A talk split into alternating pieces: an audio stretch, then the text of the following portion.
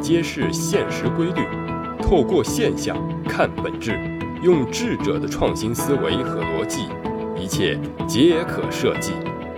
强者思维，作者李梦瑶，演播陈二步。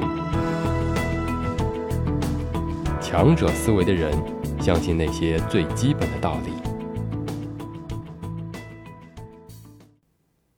很多人很容易误解强者思维。以为强者思维就是从衣着打扮到气质都高端出色、生人勿近、霸气外泄的感觉，但是真正的强者大多都是平易近人，只是他们的思维与人不一样。南怀瑾先生在他的《论语别裁》第二章“为政”中写道：“他有一个朋友曾说过一句至理名言：上等人有本事没脾气。”中等人有本事有脾气，下等人没本事有脾气。人生来平等，却又逐渐分层，大多因为思维不同，而变成上中下层次分明。不是指人的高低贵贱，而是指做事的层次。原因是思维上的，说到底却是品格和修养。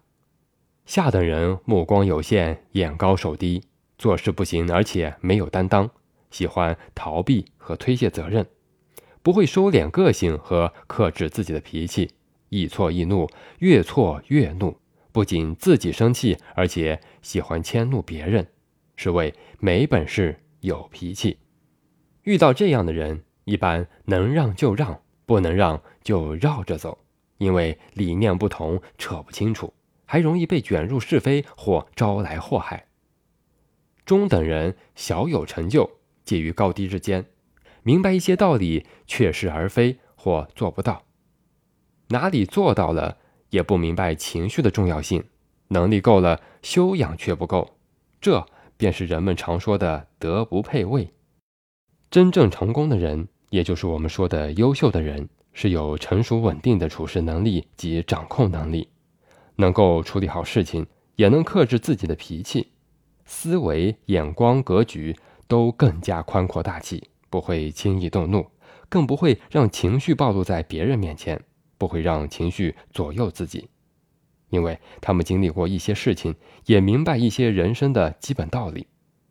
越是成功的人，越是相信基本的人生道理，也就是那些我们不屑一顾甚至嫌弃的老古话，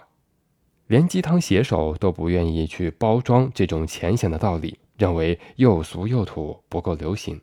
但往往这种都是自古流传下来的智慧，是千百年来被印证过的，是真理。在一次企业家高级管理课程中，来自浙大的徐博士在课程中讲到：虽然是互联网时代，但是所有的道理都存在历史书籍中，不管是《素书》《资治通鉴》《孙子兵法》，还是《二十四史》等等。只要我们用心去看，就会发现，那些帝王将相、成王败寇、前朝后宫、百姓列传的故事，都和我们今天生活中、职场中发生的事和理差不到哪儿去。这就是以铜为鉴，可以正衣冠；以人为鉴，可以明得失；以史为鉴，可以知兴替。如果你初入职场，刚刚成为管理层，或者刚创业，而且没有一位精神导师可以辅导你，那么看书就是最好的选择。中国传统文化上下五千年，能够写进书里流传下来的，一定是古人总结出来的智慧，哪怕是只学到些皮毛，也能受用良多。不管时代如何变迁，人心人性是永远不会改变的，人永远。都还是人，所以古代的一些基本道理永远都不会过时。例如，不要用一个谎言去遮盖另一个谎言。这句话我们自小都在听，但很多人仍然不信，总觉得以自己的小小聪明可以瞒天过海，可以骗过别人。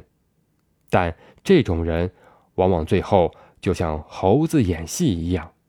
所有的人都看穿了他。只有他还不自知，还在得意的演着独角戏，像个笑话。我们仔细想想，日常身边这种人多不多？